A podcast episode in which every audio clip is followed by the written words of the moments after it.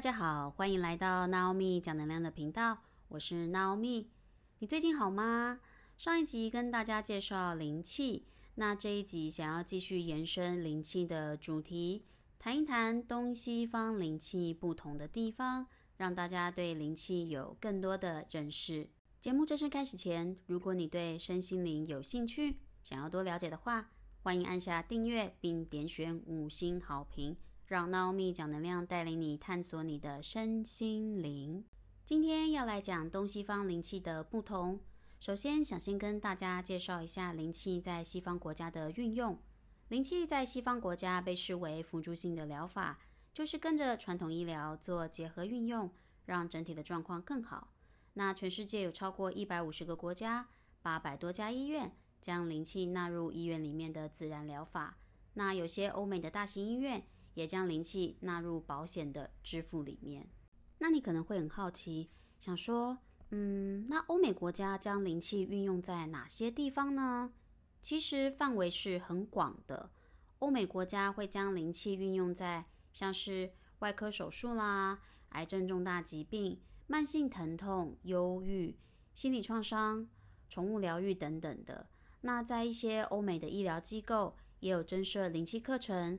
他们是鼓励医护人员来进修的。网络上也有蛮多灵气运用在医疗的研究报告，那有兴趣的人可以在网络上搜寻一下，就会看到。那听到这边可以看到的是，西方国家是以比较疗愈的角度来看待灵气的。那我们现在要来看一下东方对于灵气又是怎么看待的呢？这边就要跟大家简单讲一下灵气的小故事。灵气是由旧井瓮南先生传承下来的。那说到施主旧井瓮南，他在当时常常在思考人生的目的到底是为了什么，但是怎么想都想不到答案，所以他就决定要到鞍马山上进行二十一天的闭关修炼。修炼到第二十一天的时候，他终于领悟到灵气的奥秘。下到平地之后。他就开始推广灵气，帮人疗愈，做教学。同时，他也写下了灵气五戒，让他的学生还有后人能够更了解灵气是什么。其实我在刚学灵气的时候，也不是很了解灵气的原貌，我只觉得这东西实在太酷了。后来我在二零一九年九月的时候，我和我朋友一起到日本去进修现代灵气法。现代灵气法是由土居玉大师所建立。土居玉大师是灵气界的大师级的人物，也是目前离旧井施主最近的灵气传承。那次的日本行也让我更加了解灵气的原貌。我们讲到日式灵气，就一定会谈到灵气五戒，这是身为灵气人一定都要知道的东西。那是什么呢？灵气五戒是招福的秘法。万病的灵药，也就是招来幸福的秘密方法。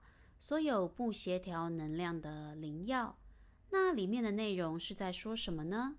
里面的内容翻成中文就是：就在今天，不生气，不担心，心存感谢，勤勉其业，待人亲切。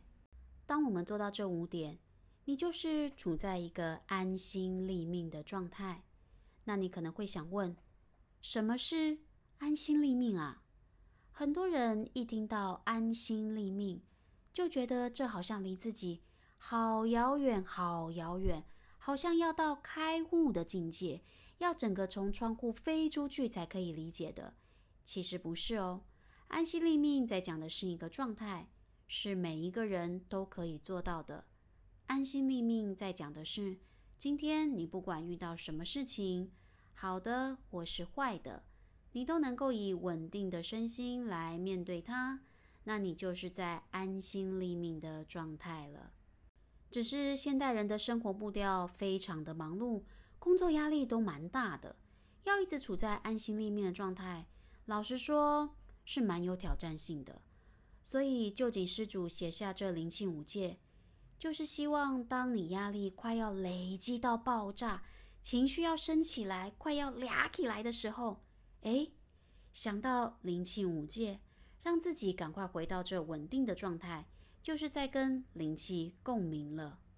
刚刚提到灵气五戒这几句话，就在今天不生气、不担心、心存感谢、勤勉其业、待人亲切这几句话，其实都还可以再往下探究。那今天先来讲一下勤勉其业，因为大部分的人一看到灵气五戒，都会先对勤勉其业有一些疑问。什么是勤勉其业呢？勤勉其业的意思是指我所有的一切行为都朝向更正确的方向进行。这边提到“正确”这两个字，“正确”在这边不是指对或错，正确指的是。你有没有朝着你的天赋或天命在进行？你每天所做的事，是不是你的热情所在？是否能让你自己或是其他人感到幸福呢？这是不是你的使命呢？或许可以花点时间好好思考一下哦。分享到这边，有没有感受到东西方对于灵气是很不一样的观点和想法呢？西方是以辅助性的疗法。比较疗愈的观点在看待灵气，而传统日式灵气则是着重在与灵气的共鸣，跟着大宇宙顺流。当你顺流而行的时候，人就会越来越幸福，越来越健康。这一集我们谈到灵气在东西方的观点。如果你对灵气有疑问，或是想要知道的，欢迎来讯息与我分享。希望今天的介绍让你对灵气有更多的了解。今天 Naomi 讲能量就到这边，我是 Naomi，那我们下次见喽，拜拜。